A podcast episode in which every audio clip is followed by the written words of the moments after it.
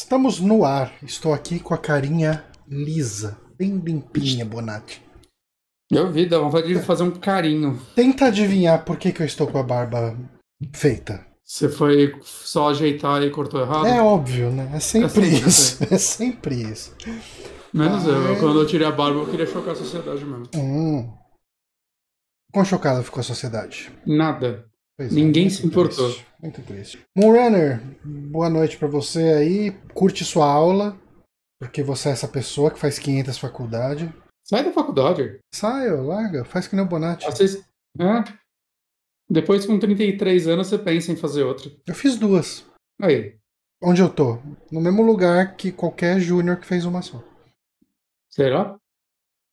Eu acho que onde eu tô não, não tem muito a ver com a faculdade, pra ser bem sincero.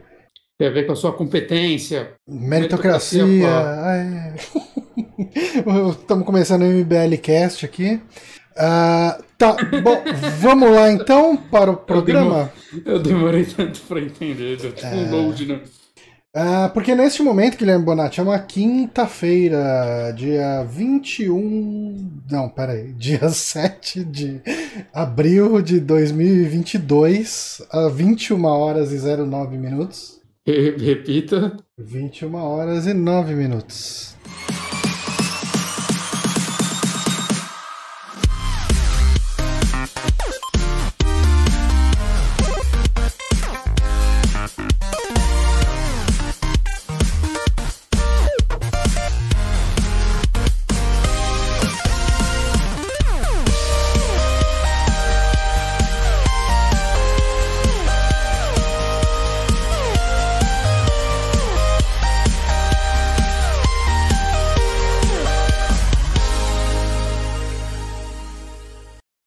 Sim, agora estamos ao vivo para mais um Saque Podcast, podcast dos Super Amigos. Eu sou o Johnny Santos, estou aqui com o Guilherme Bonatti. Olha, sabe o que eu tô fazendo, Johnny? O quê? Uma reclamação na Amazon. Hum, o que acontece?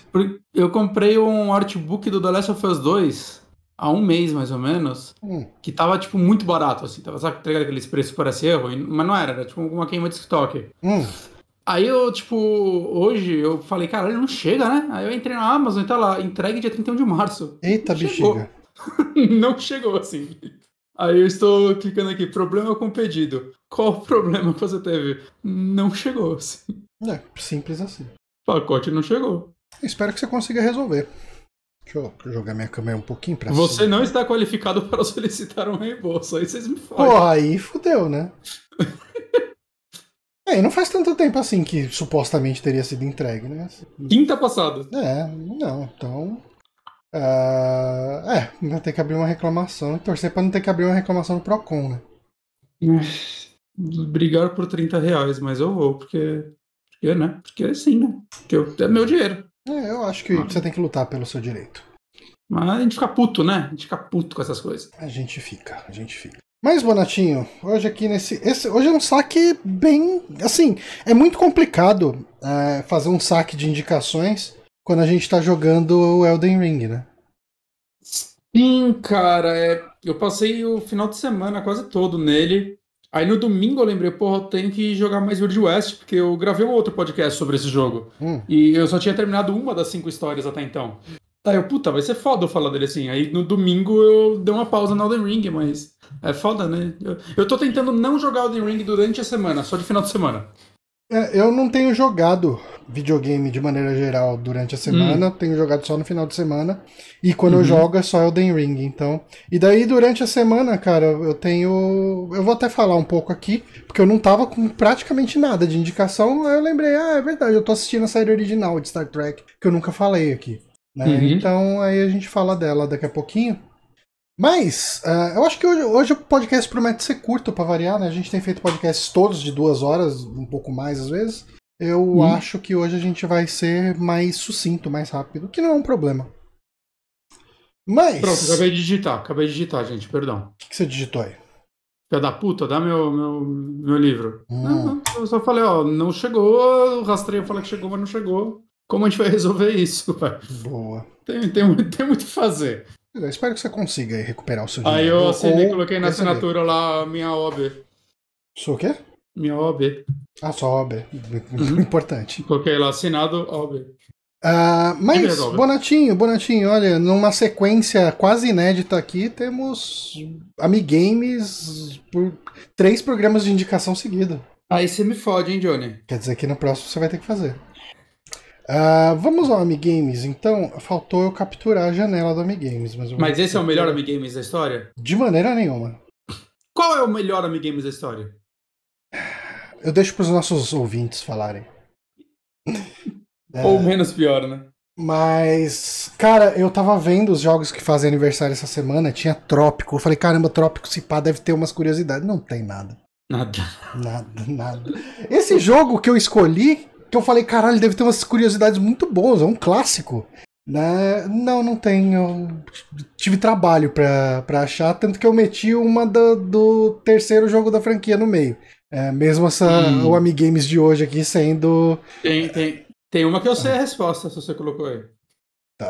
é, Só uma. Só uma. É, O jogo que faz aniversário essa semana, no caso amanhã, é Double Dragon do NES, que saiu originalmente no Japão em 8 de abril de 1988. Pera, Mas vai que eu. Mais velho que você, mais velho que você, Uhum. olha só. E Double Dragon, né, pra quem não sabe, é um beat'em up bem clássico. Baseado num filme ótimo. Pois é. É, Assim, ele é. Qual que é a sua fonte de baseado nele? Não, Eu vi tô alguns. porque tem, um- um Ah, filme tá, tá, que tem o Double filme de. Double Dragon, É. sim, ok. E, e eu acho que eu vi o filme antes de jogar o jogo, então quando eu era criança eu realmente achava que era o jogo do filme, que eu joguei a versão do Super Nintendo, né, também. Ah, tá.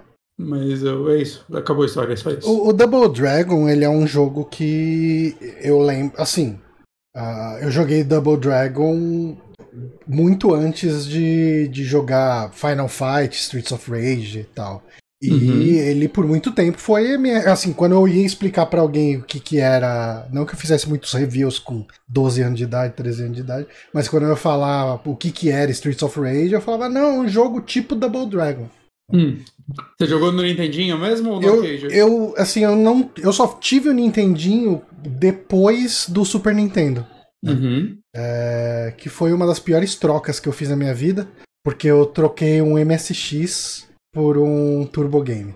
Eu pensei que você ia falar que você trocou o Super Nintendo no Nintendinho. Não, não, não, muito- não, não. Ia ser muito pior. Mas é, é porque assim, eu já não. Eu já não jogava. Assim, o, o, o MSX que eu tinha, ele já tava encostado há muito tempo. Ele tava. O MSX deve valer uma grana hoje, inclusive, né? Cara, menos do que parece. Eu acho que dá Ah, pra você não. comprar um MSX igual que eu tinha por uns 1.500 reais, talvez.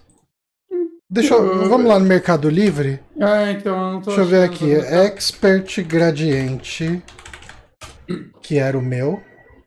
Tinha É propaganda. o MSX tinha vários negócios, né? É, ele tinha o Hot Beat, Hot Byte. É que eu coloquei só MSX, aí aparece tipo datacoder digital, É, pra você tocar as fitas. Cartu- cartucho MSX SD Mapper. É um Everdrive do, do MSX. Eu não, não tô achando. E tinha no mercado. Já vi no Mercado Livre pra vender algumas vezes. Se você tivesse o seu ainda, você podia colocar e aí Ao colocar preço um que eu Mercado Livre. quisesse. né? PC de mesa. Tem aqui. Seja mesmo. Cara, eu vou colocar ó, tem uma galera vendendo. Ó, aqui, exatamente a edição que eu tinha. Hum. Ah, deve estar quebrado. Que o cara tá vendendo Porra. a 300 reais, ler descrição. Ah. Mas, Ah, Aqui na- no eBay tem um, ó, seminovo, 774 reais. Um produto vintage rara, 417. Ah, mas aí é leilão. ó, tem um completinho aqui por 2.200. Compre já. Quero só os compre já. É 700 reais. É que o meu era uma edição que tinha drive de disquete. E Hum. é- era meio raro, assim, tipo, na época. Principalmente drive de disquete de 3,5. Ele não Sei. lia os disquete 3,5 que a gente acha fácil por aí. É, ele só lia. é, Porque. Eu não sei se você vai lembrar Qual, disso. qual era o seu? Qual era o nome? Era o Expert, Ah. ah, mas daí ele devia ter um subnome aí, né?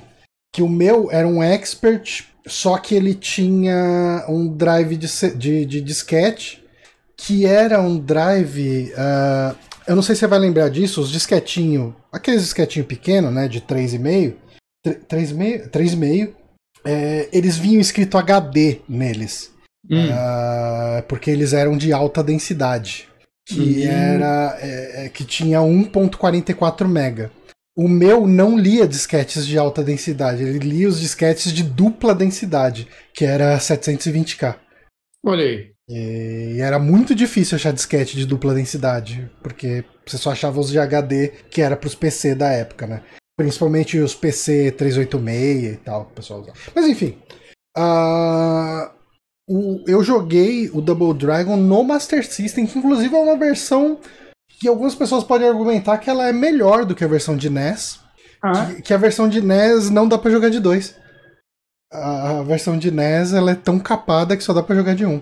Caraca. né? É que o Master System era mais poderoso, né? Era mais. Mais Não, poderoso. uma- se, se você comparar o gráfico dos dois, é ridícula a diferença, assim. Uhum. É, o cara, gráfico de jogo de Master System é muito bonito, assim, se você É, pensar é. em 8 bits.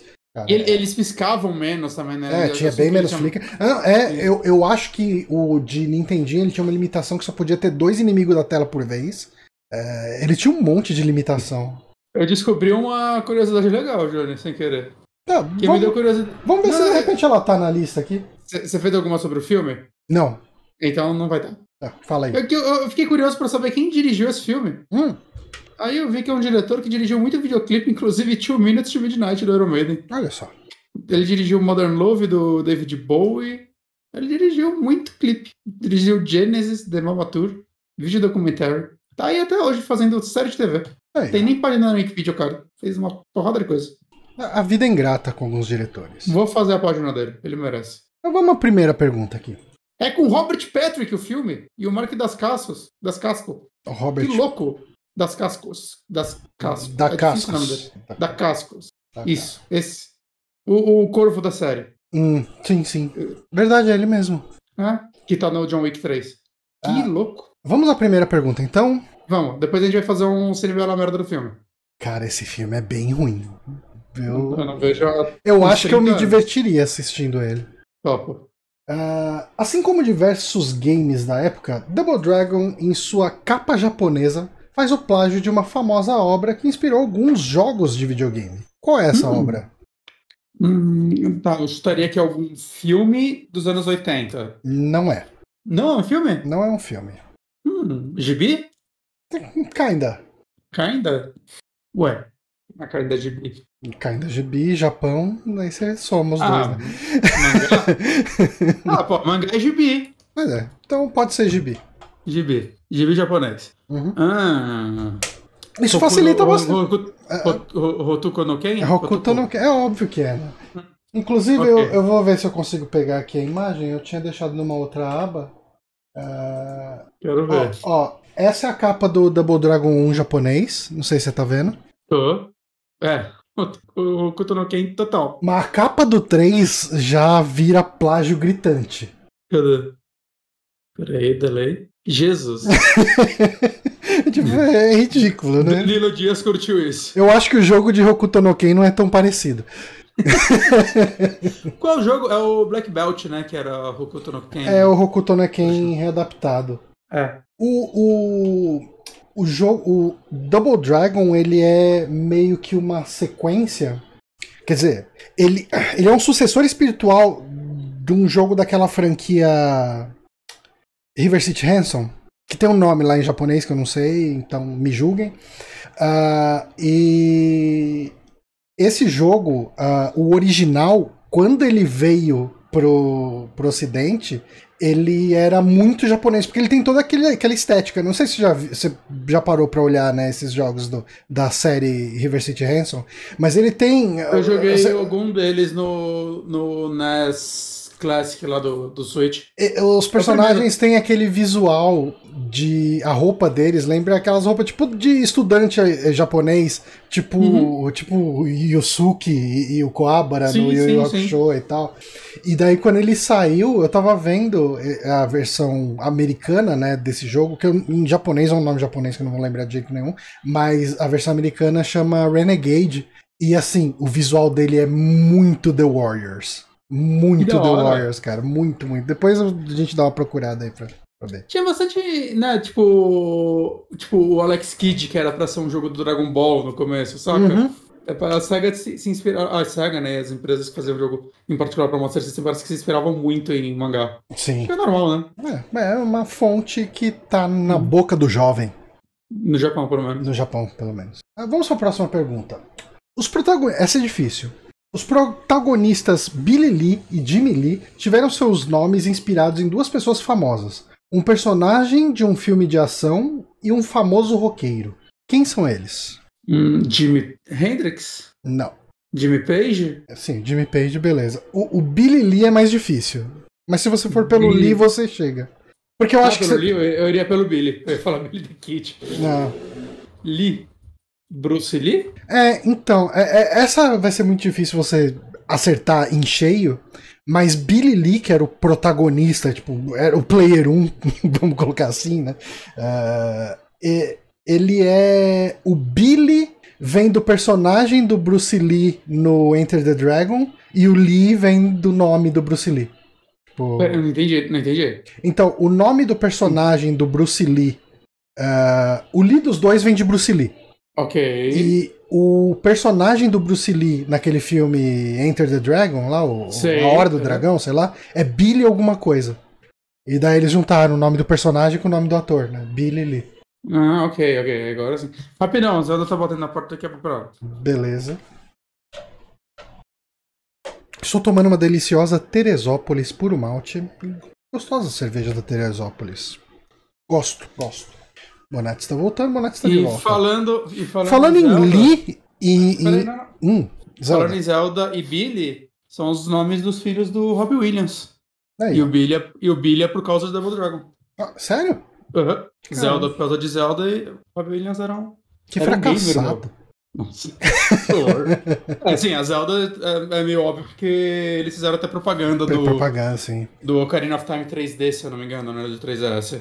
Mas o Billy parece também é por isso. Mas num- um fun fact que não virou trivia aqui, não virou Amigames.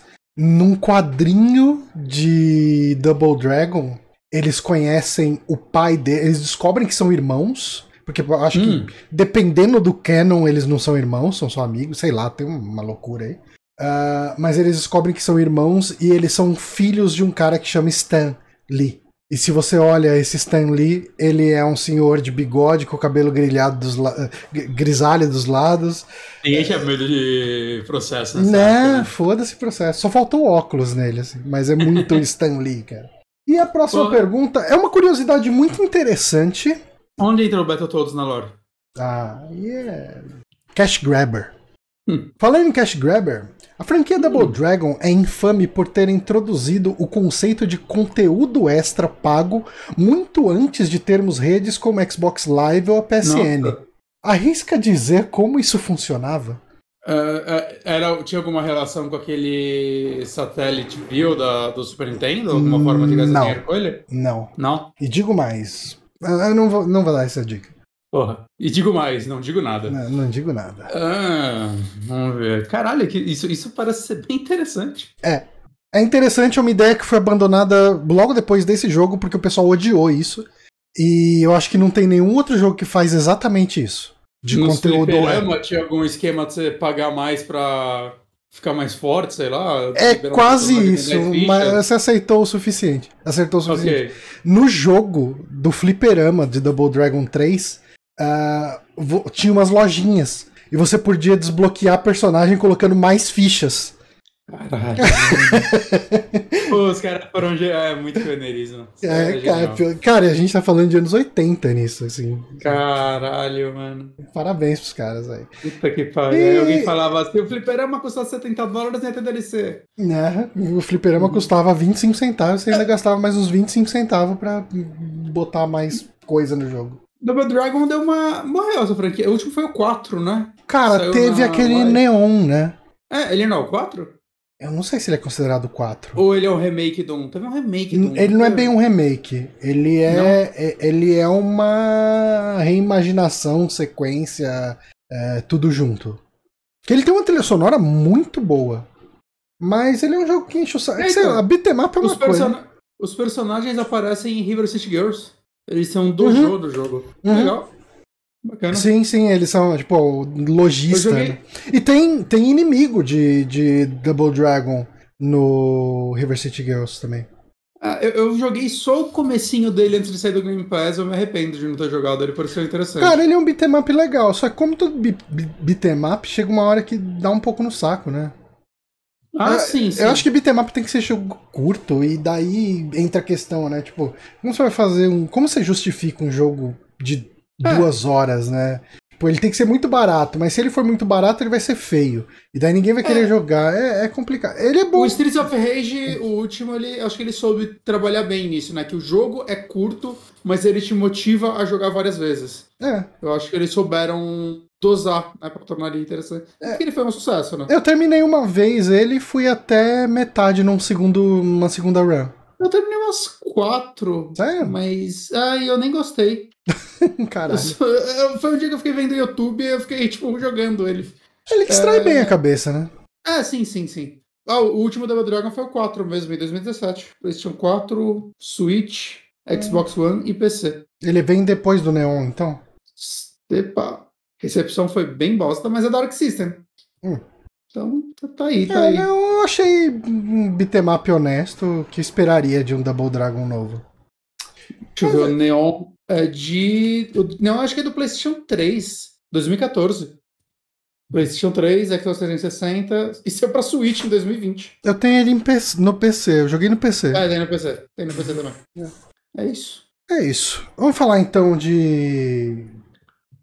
Weird West. Ah, vai abrir com ele? Abre com ele. Bora! É, bora que estou jogando World West. Peraí, rapidão. Que briga com a Zelda, ela tava lambendo a pata. E ela tá com uma ferida na pata. Hum. Então, é, tô jogando World West. Tô bem perto do fim já, na verdade, né? Ah, curtinho? É, cara, eu tô com umas 16 horas. Ah, não é tão curto, não. É, umas 20 vai estar no total.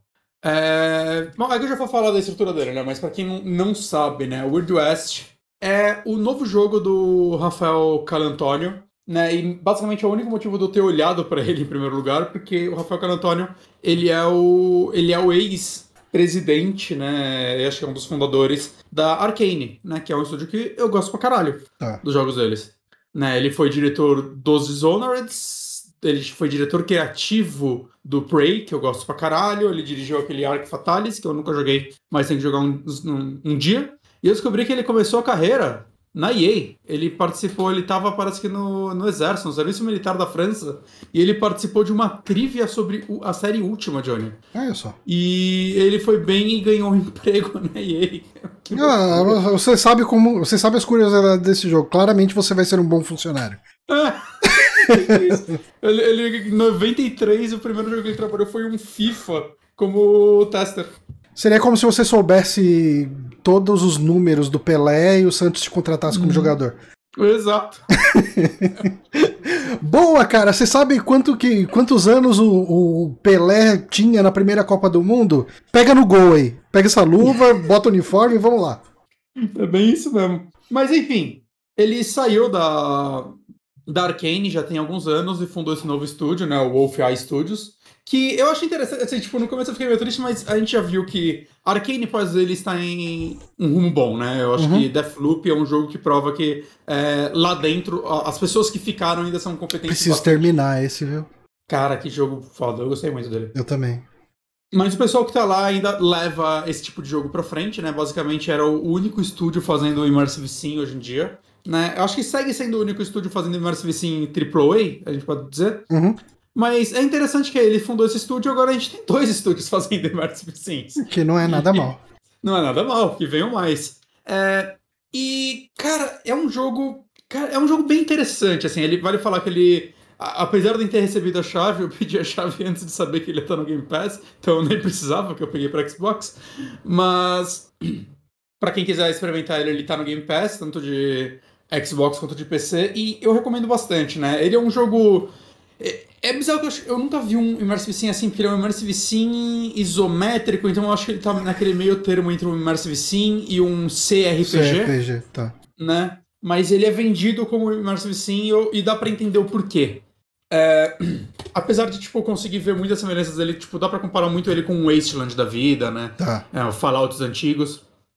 E assim, ele tem uma história bem interessante, que ele, ele, tipo, ele se passa nesse mundo do Velho Oeste, né? Que, só que ele não é um, um mundo realista, né? Ele é um mundo que tem, sei lá, lobisomens, bruxas, homem-porco, tem criaturas fantásticas desse mundo.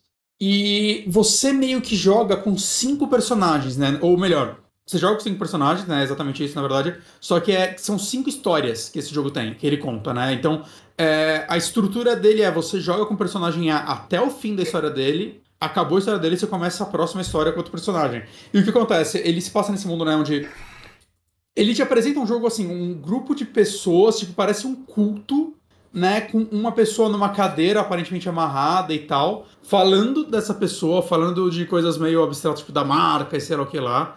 E tem cinco quadros na parede que é meio que representam as cinco pessoas que a gente vai acompanhar a história. Então eles olham para uma delas e acontece, todos esses cinco personagens, eles possuem a marca, né? É uma marca no pescoço que algo aconteceu com eles em determinado momento que eles não lembram, né? Eles tiveram tipo um blackout. Uhum. E algo muito ruim aconteceu. E eles perderam a memória, basicamente. Eles não sabem exatamente tudo o que aconteceu nesse período e, em alguns casos, nem quem eles são mais. É... E assim, eu vou falar das duas primeiras histórias só. E as outras três eu vou deixar para as pessoas descobrirem, porque tá né, não, eu, eu, acho que eu falar da segunda já tá um pouco demais, mas eu, eu quero falar dela. Tá bom. Mas a primeira história é bem interessante que assim, sua personagem ela acorda, tá tipo na, sua, na fazenda dela, é, você vê que a fazenda foi atacada e tal. Seu filho tá morto e sequestraram seu marido. Então a história é bem simples, é. Vou resgatar meu marido. O que torna ela muito interessante, né? São elementos do jogo que eu acho bem legais. Aqui é a parte mais immersive, sim.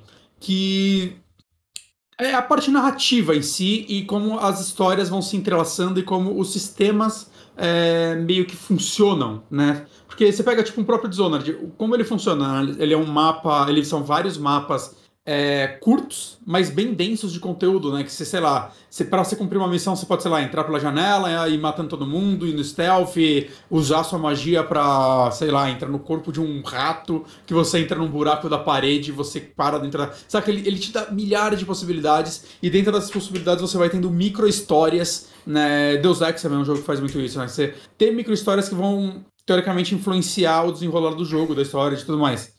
E é muito legal que assim, você sai nessa, nesse lance de vingança, né? Ou de resgatar seu marido. Só que conforme você, tipo, você entra na cidade e tal, e a galera lá foi atacada também, rolou um puta massacre, né? Aí você entra e você descobre, ah, sua personagem era, na verdade, uma caçadora de recompensas, né? Uma bounty hunter é, aposentada. E é muito legal, assim, a, a reação das pessoas, né, quando eles estiverem armados. Tipo, puta que pariu, você voltou, estamos salvos, saca? Então é muito legal. É, é, é, bem clichêzão, mas é muito. Saca, eu acho maneiro. E, e aí, tipo, no meio disso, você vai tendo umas historinhas, né? As pessoas. Você descobre que, sei lá, ah, o marido de outra pessoa também foi sequestrado, você pode ir lá salvar ele. O que eu acho legal é que, assim. O que eu acho legal e eu não acho, né? Eu acho que esse jogo ele tem alguns problemas. Que eu acho que ele faz muita coisa bem, mas você vê que, assim, ele é muito baixo orçamento pro que ele quer entregar. Tá. Então, o que acontece? Ele faz muita coisa e eu acho que ele deveria se focar no que ele faz bem. Saca? Que são essas histórias, que são. A parte immersive sim dele, né? Porque ele tem o lado mais RPG aberto, loucão, que só se torna repetitivo. Hum. Porque, sei lá, você pode ficar um tempo trabalhando. E, e isso é uma coisa que eu reparei no ciclo jogando, eu tô no, no última história agora. Que é, primeiro personagem. Cara, com essa personagem eu joguei umas 7 horas, vai. Porque eu ficava. Cara, teve um dia que eu parei de trabalhar, eu abri o jogo, eu fiquei só fazendo as caças de recompensa, correndo atrás de side quest.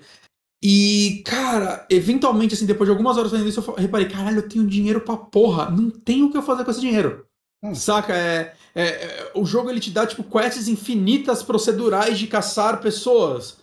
Meio que não precisava, talvez eles pudessem ter feito, oh, cada, tem umas três caçadas aí que tem uma historinha mais legal, e é isso. Né, side quest da minha primeira vez, porra, eu cheguei ao doutor, mano, eu preciso levar um remédio pro moleque lá e eu não consigo, né, porque é longe, o mundo é perigoso, você pode levar para mim, aí você fica com dinheiro, beleza, fui lá, levei, aí a família fica mal feliz. Aí é bem legal que depois de um tempo jogando eu recebi uma mensagem, né, falando, ah, o, é, o moleque morreu mesmo assim, mas a família ficou feliz de que pelo menos você levou Alguém o remédio. Se importou. Tipo, não, não, e tipo, aliviou a dor dele, né? Ele teve uma morte mais tranquila, graças a vocês. Porra, que legal. Aí chega, tipo, o quinto médico te pedindo pra você levar o remédio pra alguém. E você já fala, foda-se, eu não vou levar, mano. Se fode aí. E ele, ele tem umas coisas bem legais, assim, porque como você viaja entre as cidades, cara, é muito Fallout antigo, é. Ele mostra uma mapinha, você clica num ponto e vai aquele pontilhadinho, que às vezes vai ter uns eventos aleatórios. E tem, tipo, tem hora que é só, tipo, emboscada, né? Ele tem umas coisas bem legais, que é tipo, vai, você faz uma caçada de recompensa e mata a pessoa, por exemplo, ou você prende, você o pode levar ele Wasteland 2 é assim também, né? Sim, sim, o, sim. o 3 já não é. O 3 você tem o carrinho lá que você. É, é, é, é, isso. E o que acontece? Você faz, por exemplo, essa caçada. Você pode até levar o cara, você prende ele, você ganha até um bônus em dinheiro e tal, que é legal. É, mas eventualmente ele sai da cadeia. Ou se você matar ele, é tipo. A galera, tipo, do bando dele começa atrás de você. Então, às vezes, no meio de uma caçada de recompensa, assim, quem tipo. É, quem tipo, caçada de recompensa não. Numa viagem tem um. Alguém te caça e é tipo, ah, você matou alguém importante pra mim. E, tipo, vai tentar te matar. No final você só mata a pessoa e tá, não tem nenhum grande desenrolar disso. Tá. Mas ao mesmo tempo tem uns negócios. Uma das coisas mais legais é a, a bruxa na encruzilhada. De tempos em tempos você acha ela. E, cara, é, é, é tão legal, porque você acha ela e é tipo, uma das, uma das primeiras vezes que eu encontrei ela, ela falou: ó, é o seguinte, eu vou te dar uma caixa. É, guarda ela pra mim, eventualmente eu vou pedir ela de volta. Não abre, tá? Eu tô com quase 20 horas de jogo e ela eu não pedi de volta. Eu tô maluco pra saber o que vai acontecer com essa porra de caixa, saca? Ok. Tem uma vez que você chega lá e tem dois caras presos. E você exemplo. pode abrir. Eu abri, eu fiz um save scan pra abrir e não tinha nada na caixa. Aí Eu, opa, tem um load. É, mas eu, tô, eu quero muito saber o que acontece, se ela vai me chamar uma hora ou se ela só, só me trollou. Mas tem tipo uma hora que ela me parou também. Aí tinha tipo duas pessoas numa gaiola. Ela fala: Ó, eu quero punir uma. Eu tô entediado, eu quero punir uma delas, eu vou deixar você escolher. Você vai ser o. fazer o julgamento aí. Aí as duas falam o que elas fizeram.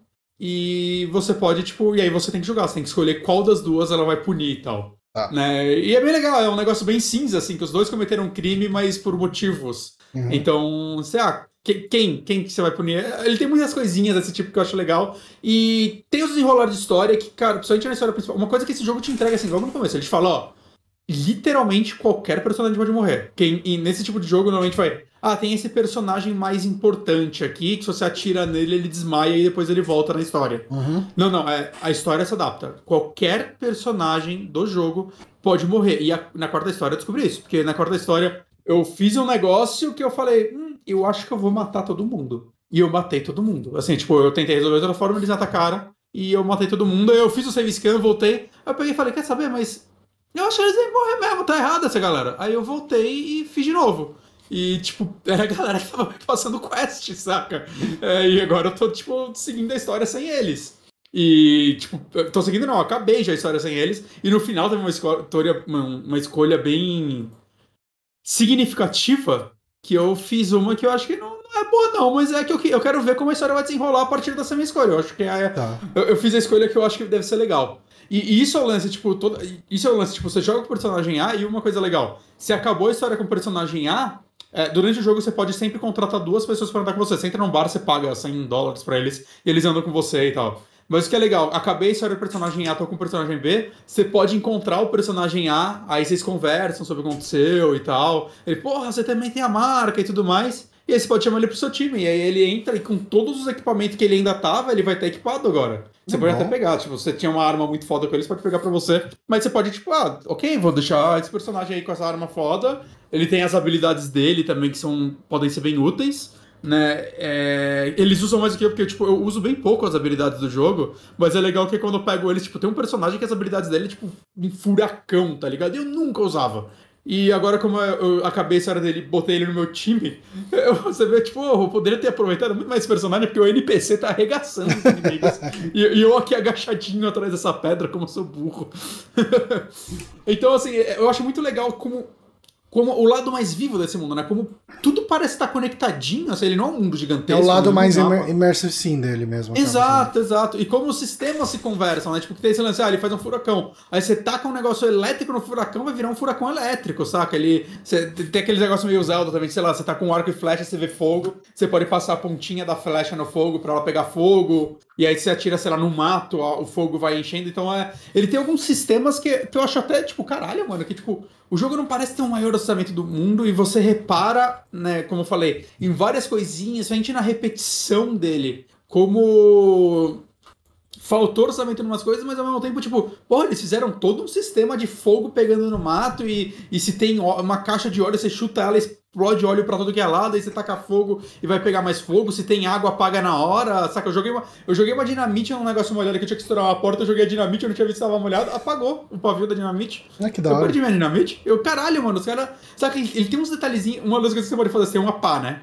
Você- Ela quebra, né? Mas você pode. Sempre tem uma pá, que às vezes você acha tesouros e tal. Você tem que cavar.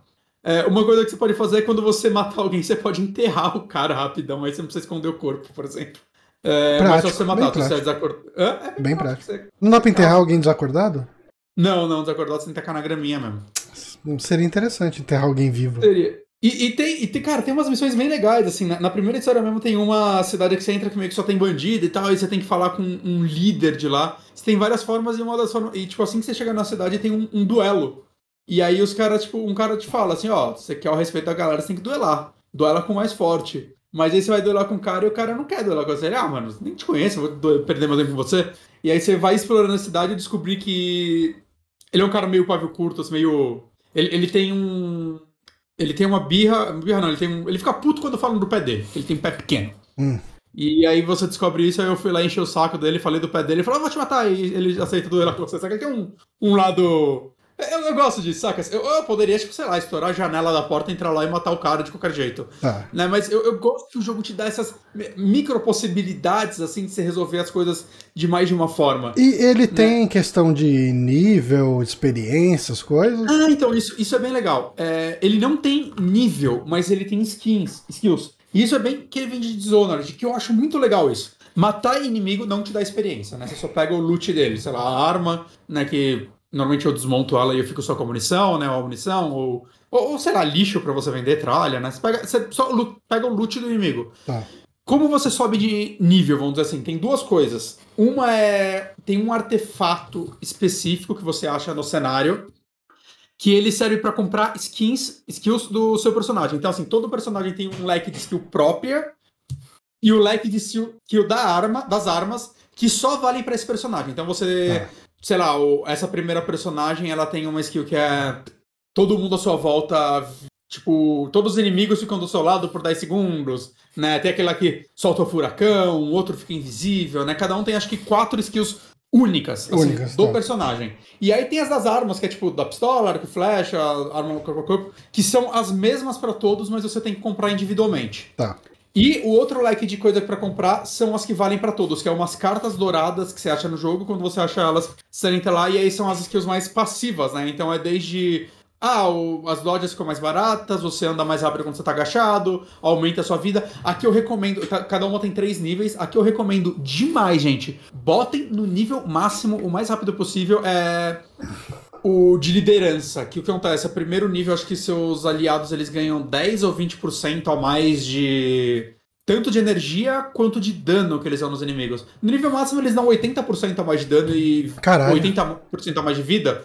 É muito útil, é muito útil, saca? Porque, porque não- às vezes você luta com muita gente ao mesmo tempo e você ter aliados bons é, é muito, muito, muito útil. É, tem, tem, ah, e tem mais uma habilidade dos personagens que é o bullet time. Assim, se você pula, é, é, mira e aperta o botão de pular, você dá um bullet time. E uma dessas skills que vale pra todas é de aumentar o tempo dele. Que também vale muito a pena. É a que eu mais uso. É por isso que eu não uso as outras. Eu gasto meu, minha, minha, minha barra de mana aí inteiro nesse negócio. E eu acho isso legal porque o jogo não fica, tipo, te motivando a, sei lá, grindar. O lance dele, que eu acho que é legal, é você quer ficar mais forte, você tem que explorar. Você entrou nessa área, cara, observa o cenário. Eu acho. Eu acho é, o Dishonored faz isso, né? O Dishonored, você nunca jogou, né, Johnny? Não. Preciso jogar, Dishonored- inclusive. Você não ganha experiência. A forma de você comprar as skills também é achando as runas. Que aí você usa elas pra equipar coisas no seu personagem. Eu acho legal isso, que ele é, são. É, é jogo sobre exploração, né? Sobre viver esse mundo. Eu acho muito mais interessante você ter que explorar o cenário e ser recompensado por explorar do que, ah, vou ficar aqui, sei lá, fazendo caçada de recompensa até eu subir N níveis e agora eu tô super forte e vou vencer o jogo. Uhum. Saca? Eu acho que foi uma, uma saída mais in- inteligente por parte deles. É, outra coisa que vocês têm que fazer, gente. é, isso, isso é um negócio que, tipo, me cansa um pouco, mas. Eu falo, ah, dinheiro não serve pra nada, mas sempre que você começa um personagem novo, você perde todo o seu dinheiro. É, você começa do zero. E. Então, assim, junta dinheiro, faz as caçadas, faz as quests, até você conseguir comprar um cavalo. Queira ter um cavalo. Porque acontece, entre as viagens de um mundo pro outro, primeiro, com um cavalo é muito mais rápido. Porque tem hora que você tem que viajar de um canto pro outro, cara. Eu largava o controle, ia pro Twitter, bicho andando devagar. Saca? E aí você. É emboscada. Com cavalo você tem menos emboscadas, tem chance de fugir das emboscadas. E a viagem é muito mais rápida, assim, é, é tipo, é quase obrigatório. Compre, você pode roubar cavalos, mas cavalos roubados só valem para uma viagem. Tá. Né? E você perde, se você roubar um cavalo na cidade, né, e não de um... Se alguém, tipo, te atacar e você roubar o cavalo dele, não tem consequência. Mas se você roubar da cidade, você vai perder os pontinhos de... Ah, caralho. Ah, pontinho de gente boa lá. De, tá. da, da reputação. Reputação. tá. Você tem esses pontos de reputação também, quando eles são. Se eles ficam muito baixos, acho que no negativo, é, você vira um uma pessoa ruim e começa a colocar, tipo, valor na sua cabeça e começa outros caçadores de recompensa a ir atrás de você. E se você tem eles bom, sei lá, se a pessoa se vê melhor na cidade e tem coisas específicas, tipo, quando você faz uma quest, às vezes você tá. No jogo normal mesmo, você entra num lugar para fazer uma quest, às vezes de história mesmo, às vezes secundária, e você acha, sei lá, uma pessoa presa pelos bandidos. Se você salvar essa pessoa, ou você fizer algo para ela, às vezes ela tá ferida, sei lá, às vezes você ganha o amizade para a vida. O que é isso? no meio de um combate, às vezes, aleatoriamente, essa pessoa aparece e te ajuda. Ah, ela entra no combate, tá, tá ligado? Então, ah, você tendo uma reputação, você fazendo as coisas boas, meio que você vai ganhar mais. Mais, ajuda, né? Mais apoio, mais pessoas vão, tipo, te ver como uma pessoa boa. Né? E, tem, e tem muitas historinhas assim, tipo, eu, eu fui cuzão algumas vezes. É, tipo, teve uma história, uma sidequest que eu fiz que os caras pediram para eu roubar um, um. Roubar não, para eu destruir negócio de um concorrente deles, né? De, de fazer bebida. Aí eu fui lá e destruí. Aí eu, aí eu mas eu não sei, porque ah, deve ser uma galera esperou até destruir e tal, explodiu o negócio, não matei ninguém, mas explodiu o negócio deles, voltei e tal, e os caras ainda me trataram mal, assim, ele, ah, então, pega seu dinheiro sai daqui, sei lá que lá. E o cara é cuzão, aí, tipo, depois você viu um outro cara que falou, rouba a escritura da, dessa fazenda pra mim. E era um personagem muito escroto também. Hum. Aí eu olhei e falei, porra, eu não vou fazer isso. Eu olhei de quem era? É da fazenda que mandou eu destruir a outra. Eu falei, ah, quer saber? Essa galera que se foda também. Aí eu fui lá e roubei a escritura e dei pro cuzão.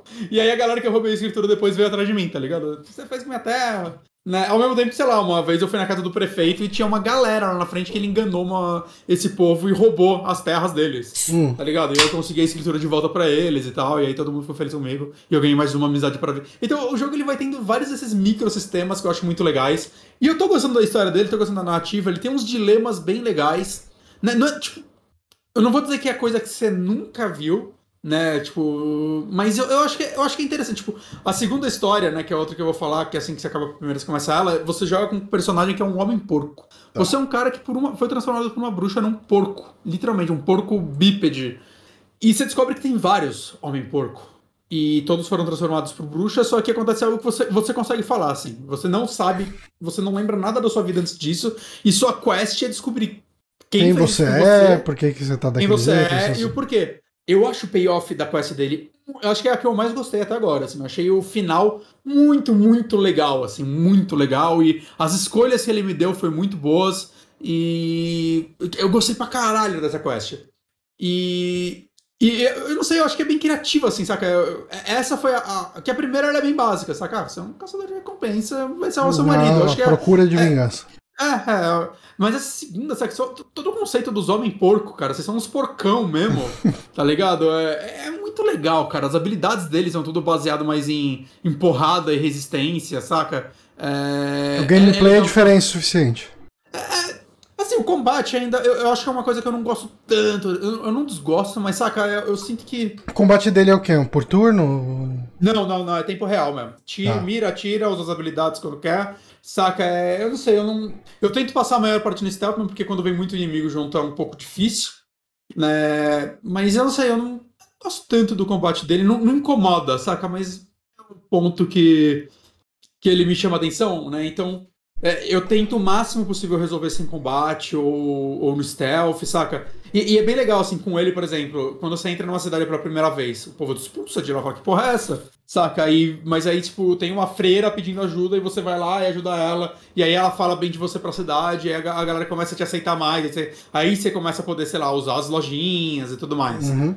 Né? Então, eu não sei, cara, eu acho que é um, é um jogo interessante, eu acho que as histórias que ele conta são, são legais, são criativas bastante né? Tipo, eu, quero muito saber o que mais essa empresa vai fazer, porque eu acho que apesar dos pesares, né, ele tem os seus defeitos, como eu falei, eu, eu acho que cansa muito. Tipo, Na terceira história eu já tava meio, puta, eu vou só pegar o cavalo e seguir na história principal. Na quarta história eu fiquei feliz pra caralho que assim que acabou a introdução chegou um brother e falou: Ô, oh, fica com o meu cavalo. Eu falei: graças a Deus, eu não vou nem ter que farmar pro cavalo, saca? eu fiquei muito feliz com isso.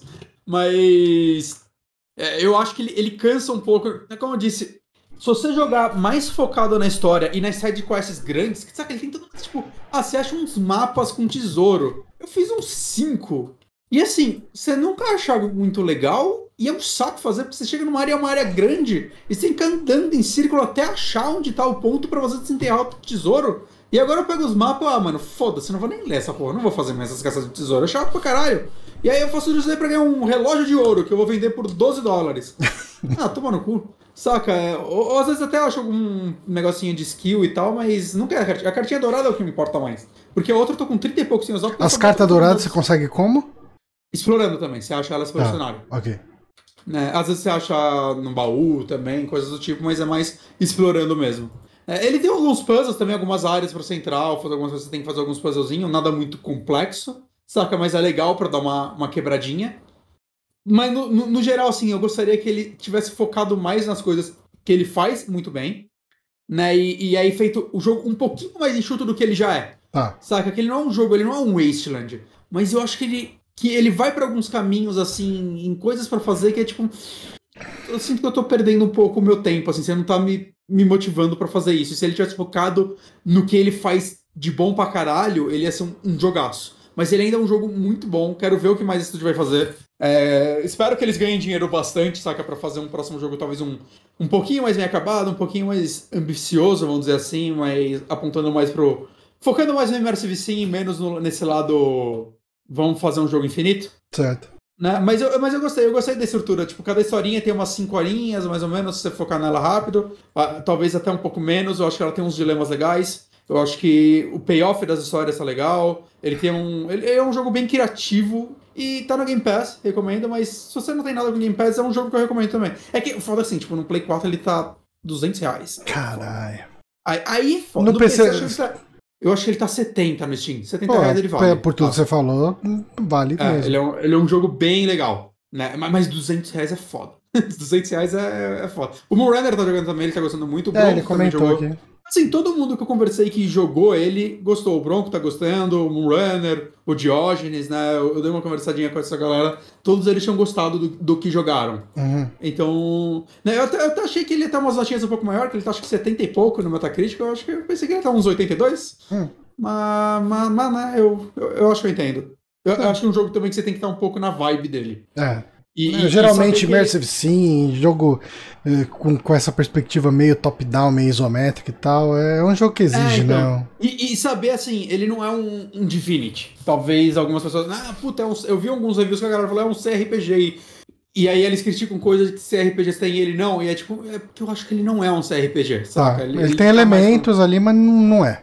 É, é, é. E eu acho que ele tinha que ter focado mais no Immersive Sim do que no, nos poucos elementos de CRPG que ele tem. Mas mesmo assim, E a arte dele é bem interessante, hein?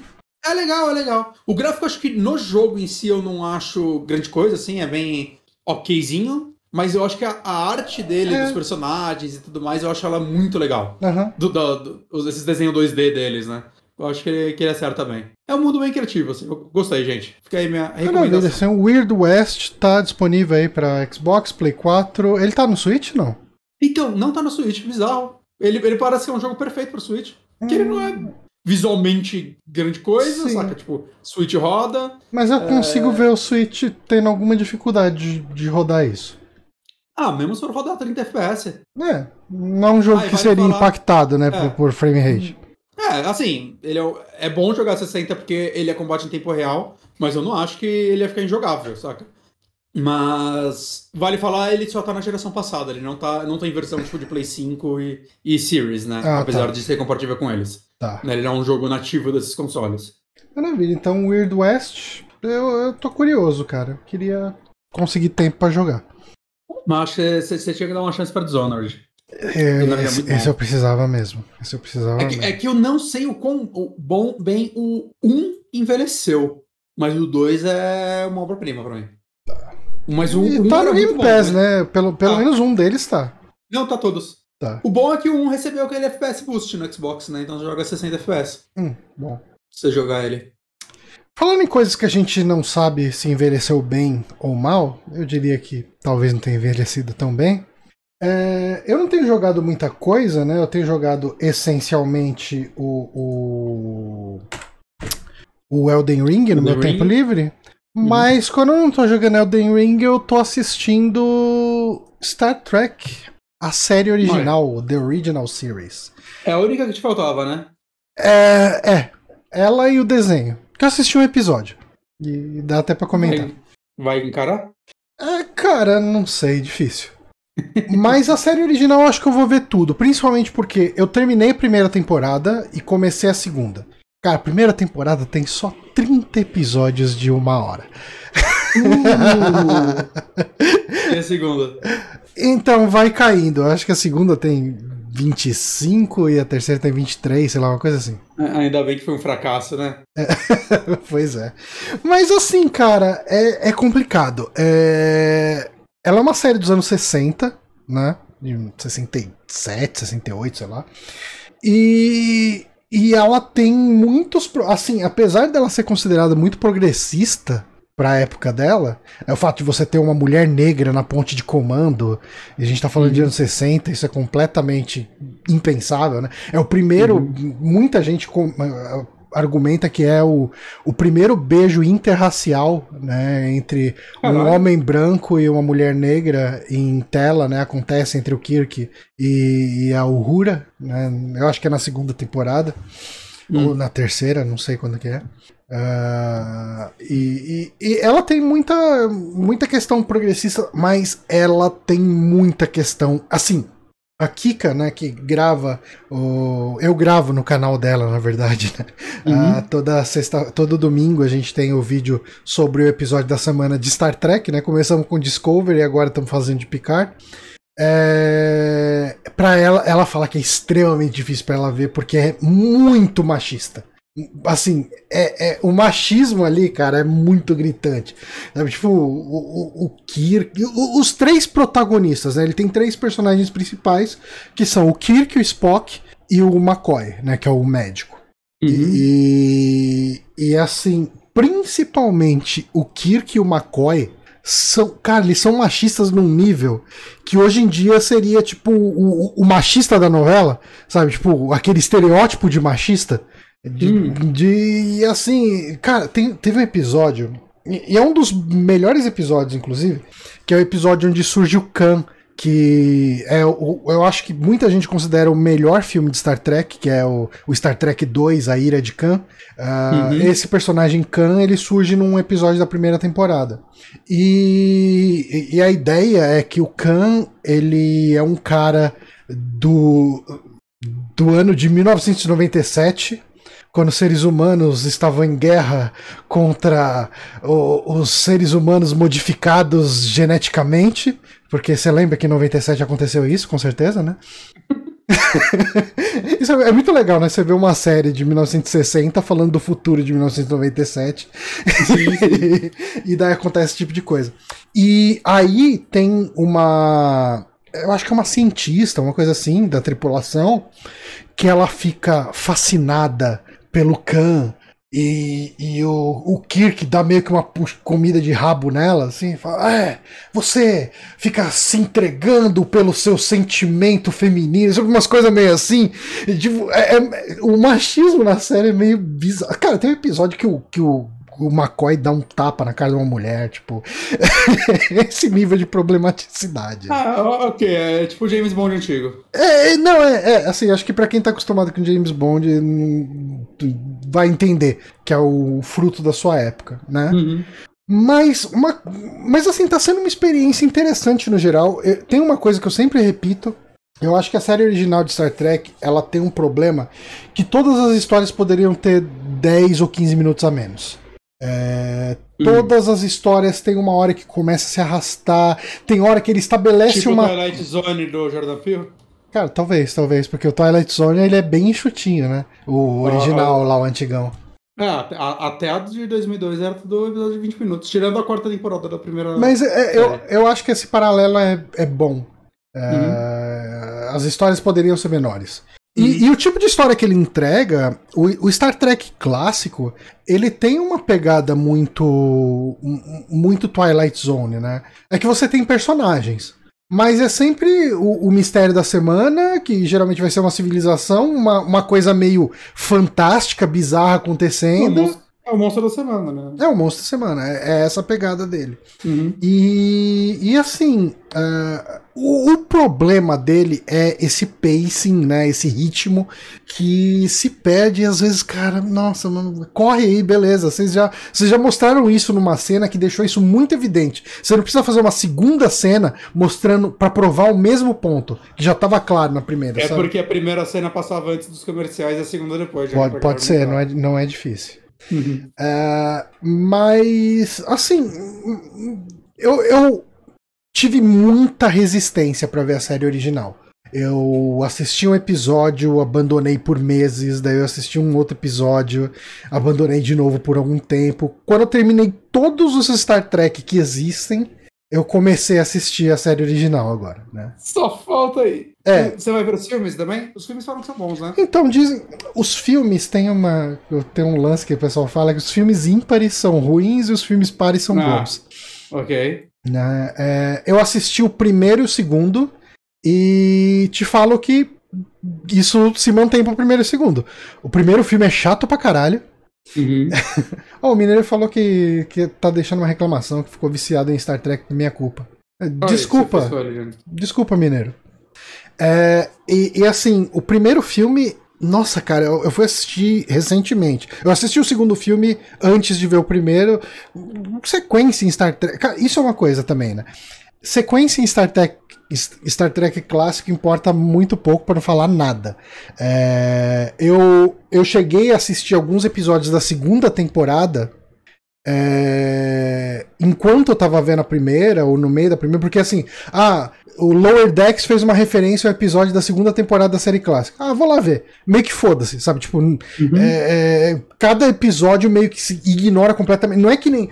Até o Next Generation, ele tinha alguma sequenciazinha, sabe? Tipo, às uhum. vezes ele puxava algum personagem. Assim, você pode ver os episódios da, da, Next Generation fora de ordem, que você não vai perder muita coisa. Mas algum uhum. arcozinho de personagem ele é mencionado aqui ali. Esse aqui, cara, eu assisti episódio da segunda temporada, foda-se, sabe? Tipo, completamente de boa né? E o que eu tava falando da primeira temporada? Porque, porque, ah, ah, tá dos filmes. Nessa, Nessa época, acho que as séries também funcionavam mais para quando você tá zapeando os canais. Exato.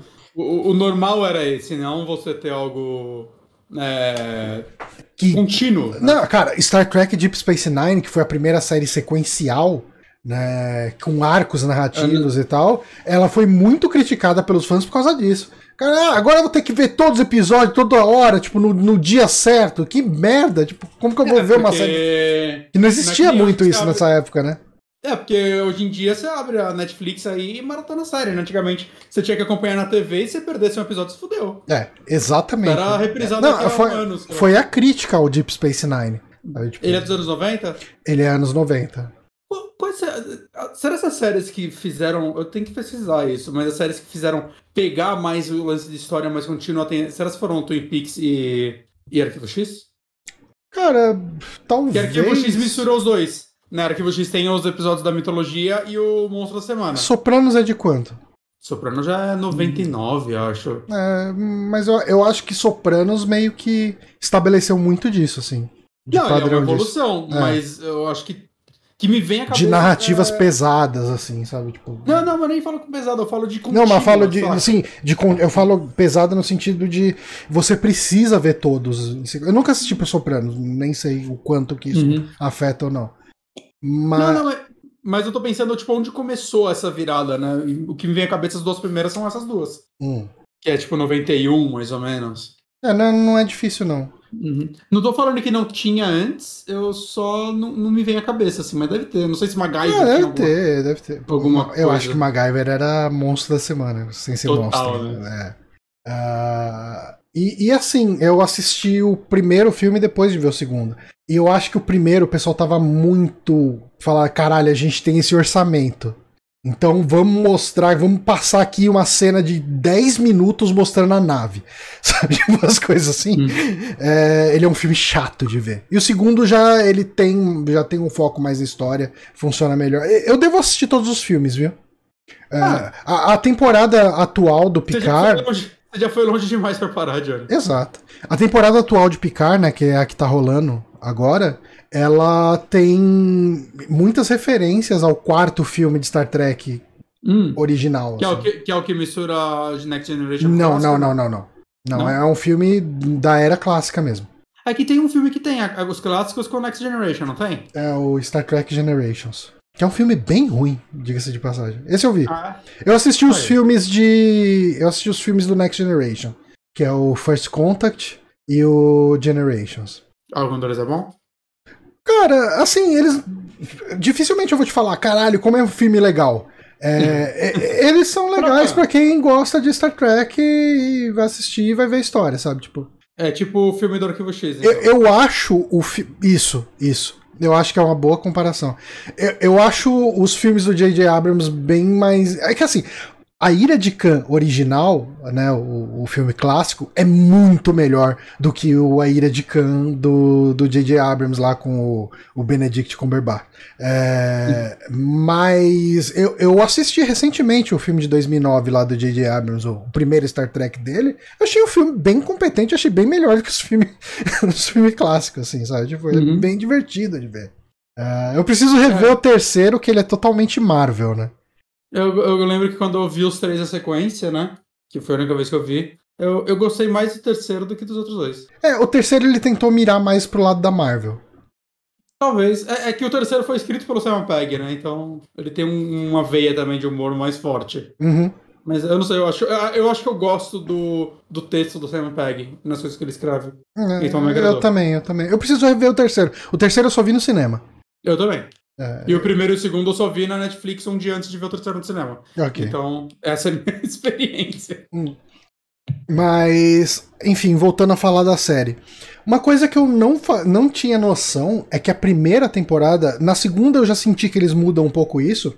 Na primeira temporada, os outros personagens que não são o Kirk, o Spock e o McCoy, eles são figurantes. Assim, tipo, ah, é? eles praticamente não têm. Eles quase não têm fala. O sabe? McCoy é esse do lado do, do Kirk na foto? Isso, isso. O, hum. o McCoy, ele é um doutor. Ah, cara, uma outra coisa problemática pra caralho, principalmente na primeira temporada, possivelmente deve ser nas outras duas também. O jeito que o pessoal trata o Spock é racismo puro. Assim, tipo, hum. toda piada que eles podem fazer com ele por ele ser vulcano, por ele ser, ter orelha pontuda, tudo eles fazem. E assim, o pessoal odeia ele, assim, sabe? Tipo, o Kirk é o único cara que considera um amigo, é, é um cara confiável, gosta dele, um daria a vida pelo outro, eles têm essa relação. Agora, o próprio McCoy, cara, o McCoy, é, esse cara, ele acha que é uma máquina, não sei o que e tal. Cara, é, é assim, se você pega para ver os outros Star Trek que pregam muito uma questão de união entre raça, união entre povos, é, preconceito não leva a nada e tal, e você assiste a série clássica, você fala, caralho, isso aí é zoado, cara. Tipo, só porque o cara tem uma cultura diferente e os caras, tipo. Essa é a mensagem que ele passa. E assim, outra mensagem que Star Trek clássico passa é a Enterprise levando o jeito americano, a moral americana para outros povos de outros planetas. Sabe? Tipo, qualquer coisa que foge do, do que é o jeito americano de pensar tá errado e eles precisam corrigir para mostrar o caminho é. certo para as outras populações. Eu diria que é realista isso, né? É o que acontece. Pois é, é porque assim, no, a partir do The Next Generation, ele entra muito, ele pega. Ah, o Mineiro falou, pior que a sexualização da T'Pol no Enterprise, Cara, o lance da sexualização da, Te, da T'Pol na Enterprise é. Ele existe muito em toda cena que eles puderem botar ela na, no colante, mais colante possível, dar um close na bunda dela, eles vão fazer. Mas no texto, o texto é respeitoso na maior parte do tempo. Sabe? Tipo, eles não. É, eles não tratam ela como um pedaço de carne como os personagens. O, o cameraman tá tratando ela como um pedaço de carne, mas os personagens não, sabe? Tipo, é... Nesse não, cara. O negócio é.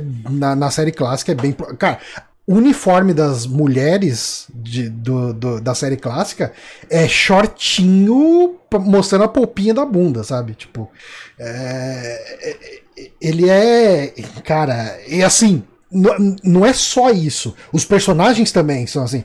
Cara, mais de uma cena que passa uma, sei lá, uma oficial bonitona. cara, isso é muito engraçado. Porque os caras, é, principalmente os caras que não são do elenco principal, é uns cara feio pra caralho, assim. É uns atores que os caras buscaram não sei onde. É, é uma galera feia, feia, feia, sabe? tipo, é uns velho, uns velhos usando essas roupas colantes. Assim, cara, é muito zoado. E as mina, cara, é tudo umas modelo gata pra caralho, assim, bonitão, aquela beleza dos anos 60, né? Aquele cabelão armado pra cima, mas são umas mulheres lindas. E assim, às vezes a mulher passa. Que tá falando parece que é James Bond no espaço. Cara, é. então, cara, às vezes passa uma oficial, uma engenheira, uma cientista do lado dos caras, e os caras meio que assim falam, nossa, ela é muito bonita, e tipo, olhando pra bunda dela, sabe? É, é, tipo assim, se pudesse, ele falou, essas carnes aí, eu aí, hein? Vamos nós, sabe? Tipo, só faltava isso, cara. Uh, mas assim, é, é uma crítica que eu costumava ter muito em Star Trek Discovery, que Discovery tem uma ponte de comando cheia de personagens e a gente não sabe nada deles. Né? Mas o Star Trek Discovery, a gente tem personagens que não estão na ponte mas que são explorados de alguma forma. Por exemplo, o Stamets, né, que é o engenheiro, que é o, você assistiu a primeira temporada, o loirinho que se conecta com, com uhum. a rede micelar ali e tal para fazer o teleporte. Ele não fica na ponte, mas ele é explorado e tal. Você tem uh, o arco dele, você tem o, o, marido dele, né, que é o, o Colber, que é o médico que não fica na ponte, mas a gente vê o personagem, ele avança aqui, uma história ou outra e tal. É, nessa série, os únicos três, na primeira temporada, os únicos três personagens que têm alguma relevância são Spock, McCoy e, e Kirk. Sabe? Tipo. E, e, os outros personagens, cara, você até esquece que eles estão ali. O, o, Sulo, né, que é o, o, o George Takei, uh, o, o Scotty, né, que quem faz ele nos filmes novos é o Simon Pegg. Uh, o, o, a Uhura, né, a própria Uhura, a enfermeira, a enfermeira lá, que é a Magel Roddenberry, né, que é a, a esposa do, do, do Gene Roddenberry, o criador do, do Star Trek, eles são figurantes, assim, sabe, total. Mas eu senti, começando a segunda temporada, que eles começam a ter falas, começam a ser explorado um pouco mais. Não sei o quanto que vai, mas eles começam a ter alguma relevância. Mas assim, uh, resumo da uma ópera. Coisa, hum. Uma coisa que eu, já ouvi falar que é uma coisa interessante nessa série é analisar a atuação do Willie Shatner, que parece que ele tá muito diferente do resto. Cara, Você sente algo do tipo? Eu já ouvi falar que tipo, parece que ele tá fazendo outra série. Hum. Ele parece que ele tá fazendo. Ele acha que ele tá fazendo algo muito mais sério. Hum. Ou ele se leva muito a sério, talvez. Eu não acho que é isso. Mas uma coisa que ficou muito claro para mim, William Shatner é um ator muito merda, perto do The Force Kelly e do Leonard Nimoy, né, que são os outros dois personagens. Não, eu, é... eu, já vi coisas dele fora de Star Trek e eu não achei ele uma merda. Não, cara, ele... ele fez um filme, eu, ele fez um filme que eu quero muito que a gente grave um, um podcast sobre, que é o Visiting Hours com o com o Michael Ironside e ele. Hum. E é um filme muito bom, muito, muito bom. Hum. E ele é um dos protagonistas. Mas em Star Trek, ele é canastrão num nível que incomoda. Assim, é. Tipo, é. E assim, é engraçado porque eu tava esperando a canastrice vindo de todo mundo, né? Tipo. E tava... é só ele. E assim, o Leonard Nimoy, cara, ele é um ator muito bom, cara. O, Será que é o contrário do que eu falei, então? Então, que o William Shatner, na verdade, é um canastrão e o resto leva mais a sério? Cara, eu não diria que, eles, que é questão de levar a sério. Eu, eu diria que é questão de entregar o que o personagem pede. Sabe, tipo, o, o, o DeForest Kelly, né, que faz o McCoy, e o, o, o Leonard Nimoy, eles são atores que eles estão entregando um Star Trek num nível muito bom, sabe? Tipo, Uhum. o, o, o Leonardo Nimoy, ele se vê. Assim, você compra ele como o- um alienígena que pensa de maneira lógica, que ele tem um senso de ética dele, e, e mesmo tendo essa questão do preconceito que eu falei, né? O, o McCoy, né? O DeForest Kelly. Ele é esse cara que tem muitos problemas, ele não gosta do estilo de vida e da forma de ser dos vulcanos, então ele deixa isso muito claro.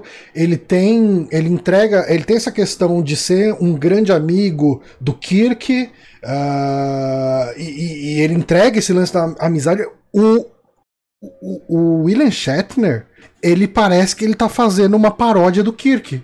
O Kirk dele.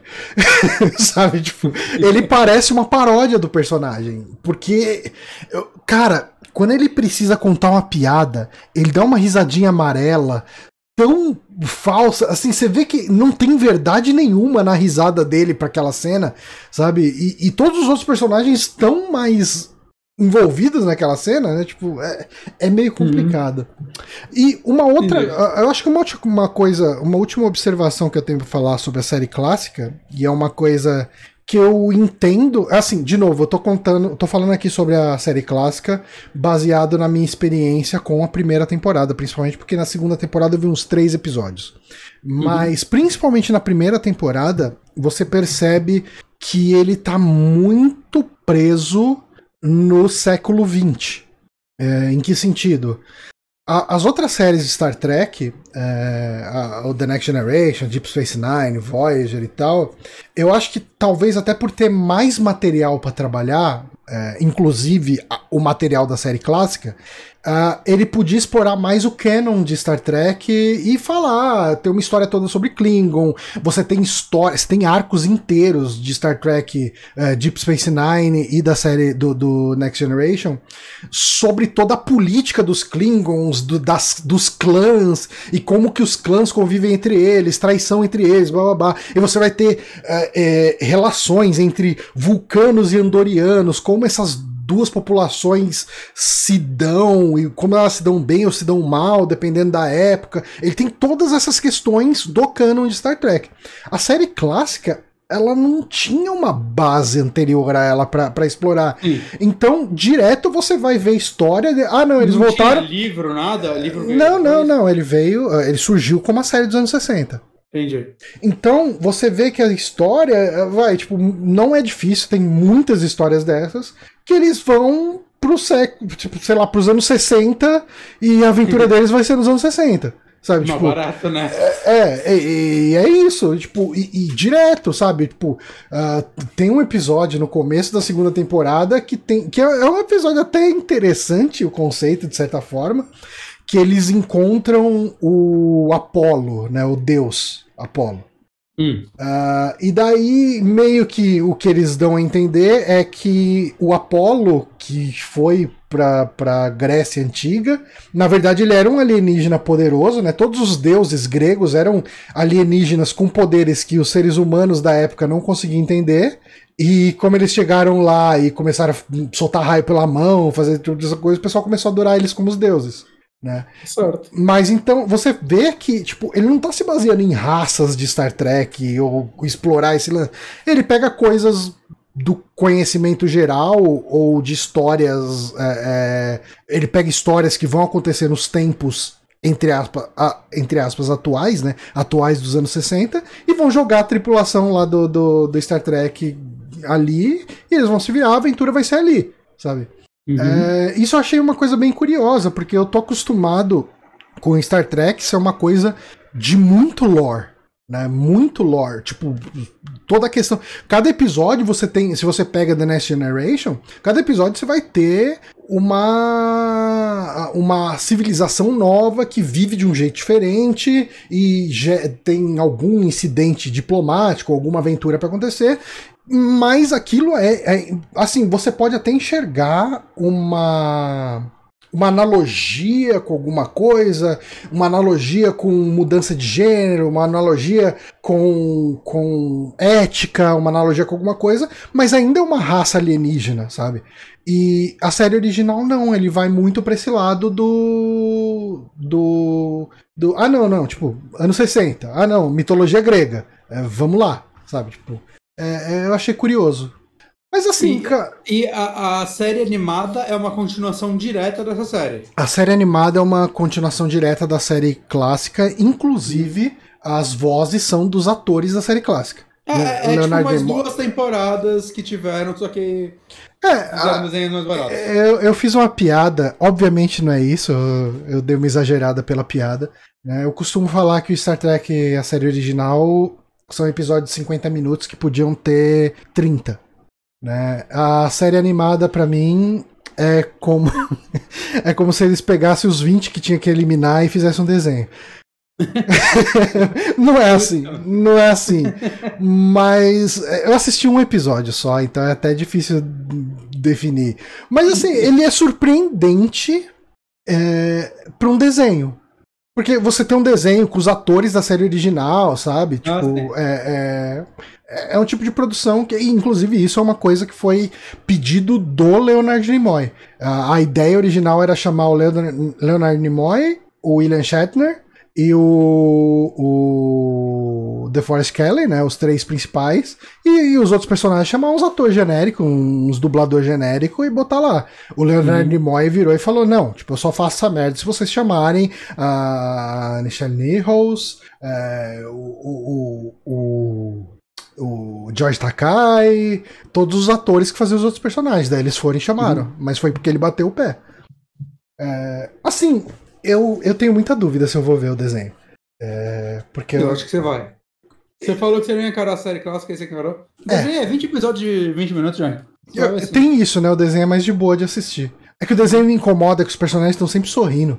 E ah. ele só tem uma impressão. Uma expressão, melhor dizendo. Anderson, Anderson fez uma inscrição aqui uh, por seis meses seguidos, inscri se inscrito aqui no. Se inscrito inscrito aqui no nosso canal. Muito obrigado. O Anderson é um dos grandes é, complementadores de informação nas lives da Kika. Todo nome de personagem que a gente esquece, ele posta lá no chat pra gente. É, ele salva as lives. é, mas eu, eu acho que o que eu tenho para falar da série clássica é meio que isso. É, eu, eu comecei não gostando nem um pouco. E hoje é uma coisa que assim, eu terminei de trabalhar, a Paula tá trabalhando lá na sala, então se eu for jogar eu vou atrapalhar ela. Vou pro quarto, dou play em um episódio ou dois da série clássica, assisto, quando ela começa a ficar chata, eu pego o celular, fico vendo o Twitter um pouco, e depois eu volto a assistir, e, e tá sendo assim. Não, não é tão traumática, não tá sendo a coisa mais divertida do mundo, hum, mas não é ruim também. Eu acho que tem episódios bons. Tem episódios muito bons ali no meio. Mas rola um garimpo, viu? tem, tem, muito episódio muito ruim na série clássica. Eu acredito. É, mas tem, tem, tem umas pérolas ali no meio. Eu assisti um episódio que todo mundo falava, que ele é o 29 da primeira temporada, é, que é A Cidade à Beira da Eternidade, a City at the Edge of Forever, que por coincidência ou não, é um dos episódios que se passa nos anos 60. É, hum. E ele é um episódio é bem bem interessante. Eu vou dar um pouquinho de spoiler aqui, uhum. mas a ideia é que um dos personagens volta no tempo, né? É, e ele faz uma coisa. É, é, um evento que ele fez é, faz com que, a, que os seres humanos nunca tenham feito as viagens espaciais de dobra que viabilizam Star Trek. Então uhum. o Kirk e o Spock voltam ali no, no passado para tentar arrumar isso. E para arrumar isso, eles precisam garantir que uma personagem boa, uma, uma, uma figurante, uma, personagem do episódio, né? Que é uma pessoa boa, morra. Que a ideia toda é que ela é uma pessoa é uma pacifista que ajuda os pobres, não sei o que e tal. E essa mulher, an, tipo, antes de morrer, é, quer dizer, essa mulher, se ela não morresse, ela faria um protesto, uma coisa assim, que atrasaria a entrada dos Estados Unidos na Segunda Guerra. E com os Estados Unidos atrasando a entrada na Segunda Guerra, os alemães vencem. Então eles precisam garantir que essa mulher pacifista que ajuda os pobres e tal morra. é, é um episódio interessante, sabe? Tipo, é, é, é uma ideia interessante. Uhum. Mas eu vou te falar que esses episódios foda são, para mim, estão sendo minoria, pelo menos na primeira temporada. Eu espero uma melhora na segunda temporada, porque o primeiro episódio da segunda temporada já é muito bom. Né? Hum. E, e, eu já vi mais uns outros dois ali que eu achei bons também. Mas eu acho que é isso. Falei bastante de Star Trek, a série original. Uh, eu. Quer falar do documentário? Cara, eu vou falar do documentário. Eu não sei se eu vou me estender muito, porque eu não me preparei para falar dele. Eu não vou nem colocar uma imagem aqui de fundo, a gente fala nessa, nesse cenáriozinho da live aqui mesmo. Mas eu assisti, ah. eu assisti quase todo, deve faltar uns dois episódios, de um, uma série documental que tá no Amazon Prime, que chama a Deixa eu pegar o nome exato. Eu tô com a, a história da alimentação no Brasil. Peraí, a história da. É exatamente isso, a história da alimentação no Brasil. Que, assim, eu acho que existe uma coisa que eu gosto mais que videogames, filmes de terror e, e, e Star Trek, que é comer. Né? Eu gosto muito de comer. Bastante. É uma das coisas. É bom. É a minha atividade favorita da vida. Você e comeu hoje, Johnny? Hoje eu comi tanto no almoço e na janta um macarrãozinho com molho vermelho e carne de porco que a Paula fez. Estava muito bom. Boa. Muito bom. Uh, e o documentário é exatamente sobre isso, sobre a história da alimentação no Brasil. Né? Pensei que você falava que é sobre o macarrão com molho vermelho. Sobre o macarrão, é um documentário sobre o macarrão da Paula. é, então, assim, existe um livro dos anos 60 que é de um autor que chama. Eu sei que o sobrenome dele é Cascudo. Câmara Cascudo né, o, o autor. Esse é um livro, cara, ele é um calhamaço de umas 900 páginas contando as origens da, da comida brasileira, do que, que a gente come, por que, que a gente come o que a gente come e tal. E o pessoal usou esse livro como guia para fazer essa série documental. Eu não lembro quantos episódios tem, talvez uns 15, uns 17, não lembro quantos tem ao todo. Uh, mas são episódios curtos, de uns 20 e poucos minutos, menos de meia hora. Uhum. E cada capítulo ele explora uma parte da, da alimentação no Brasil, de maneira geral. Né? Ele é bem dividido em, em elementos, uh, principalmente assim a influência indígena, a influência africana e influência portuguesa no que a gente come. Né? E, e assim, tipo, o primeiro episódio vai ser sobre a mandioca. O segundo é sobre milho. E, e daí depois ele, ele vai ter alguns epi eh, episódios sobre a, a influência africana na nossa alimentação. E daí depois vai ter episódios sobre como eram tipo, as sobremesas portuguesas e como elas são feitas e como elas agregam na nossa alimentação. Então ele acaba. E, e assim, ele, cara, ele é surpreendentemente completo nisso tudo.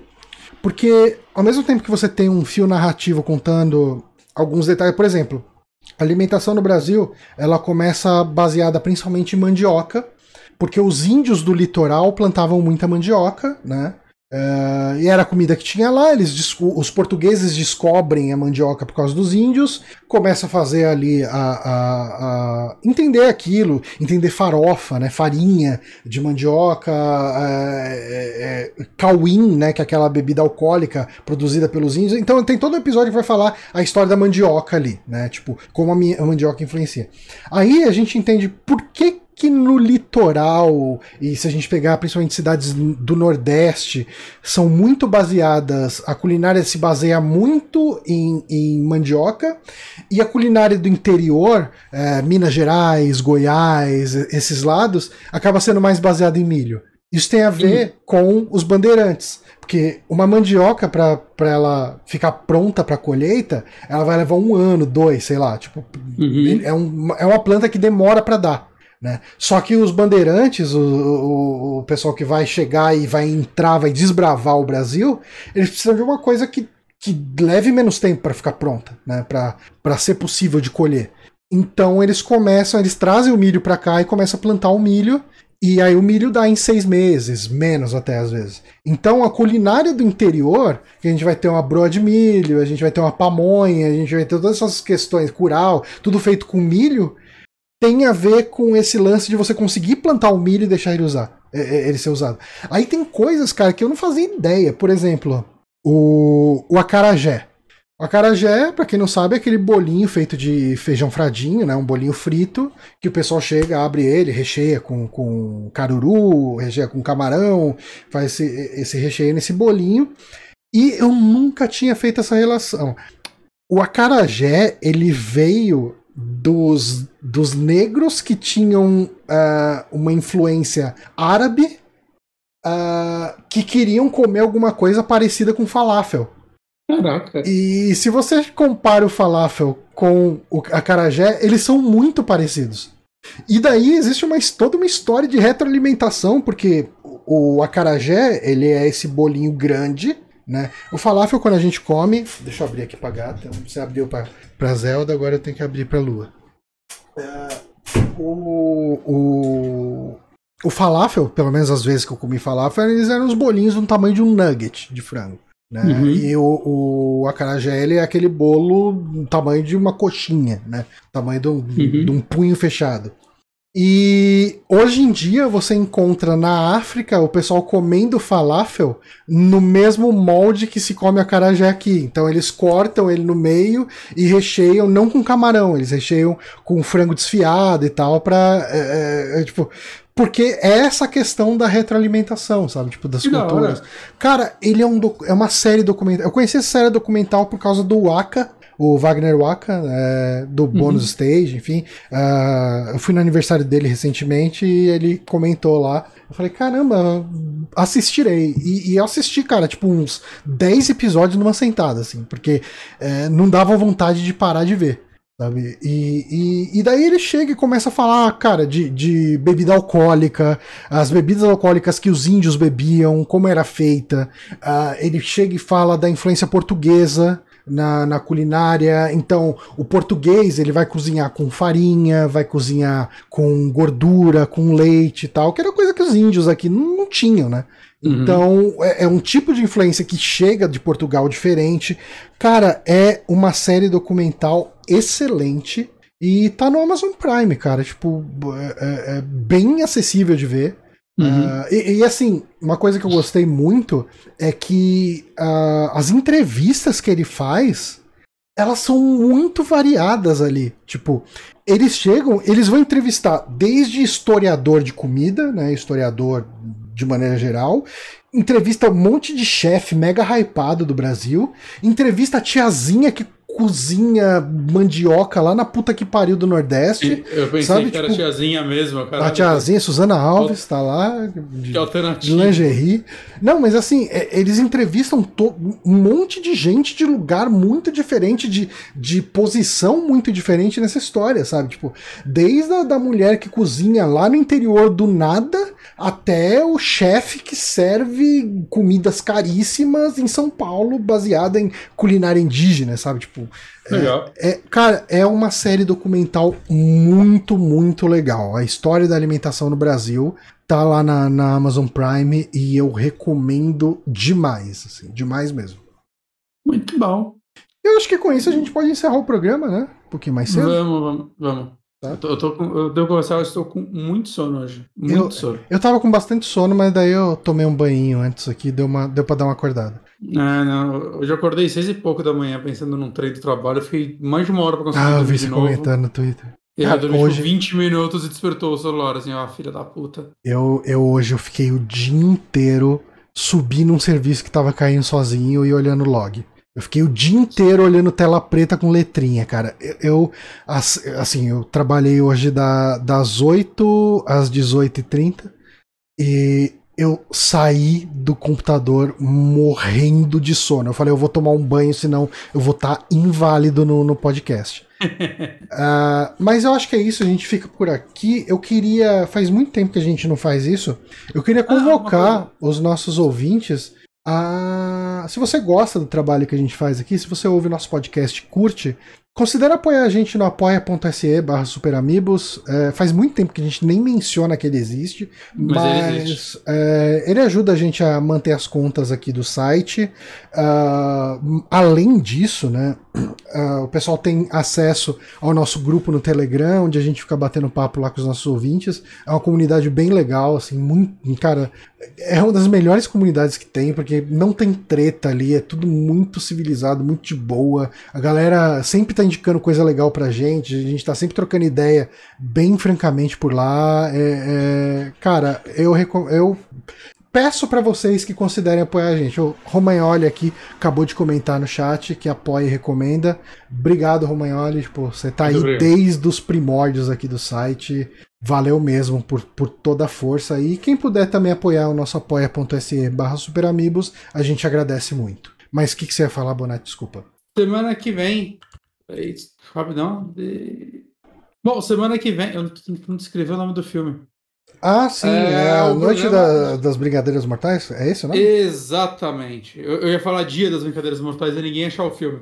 É, semana que vem vamos estar gravando com o Nego Neco sobre Noite das Brincadeiras Mortais. Então, é, recomendo ver o filme. Recomendo ver o filme sem saber muita coisa. Uhum. É um filme bem legal. Ainda não assisti. É... Vou assistir no final de semana. Eu vou reassistir esse final de semana. Mas é um filme bem legal. Então assistam e acompanhem com a gente aqui, que vai ser bem bacana. É isso aí. Quinta-feira que vem, com o Nego Neco, nosso queridíssimo amigo, faz muito tempo que eu não vejo, preciso dar um jeito de encontrar ele um dia desse. Agora que comecei a encontrar pessoas de novo. É... E semana que vem vamos estar aqui falando de April's Fools, ou A Noite das Brincadeiras Mortais. Galera, muito obrigado quem acompanhou a live aqui. Queria agradecer o Moonrunner, o Mineiro, o Anderson da Rosa, o Romagnoli. Valeu mesmo e semana que vem estamos aqui de novo aí para falar de A Noite das Brincadeiras Mortais. Valeu, galera, até mais. Parou.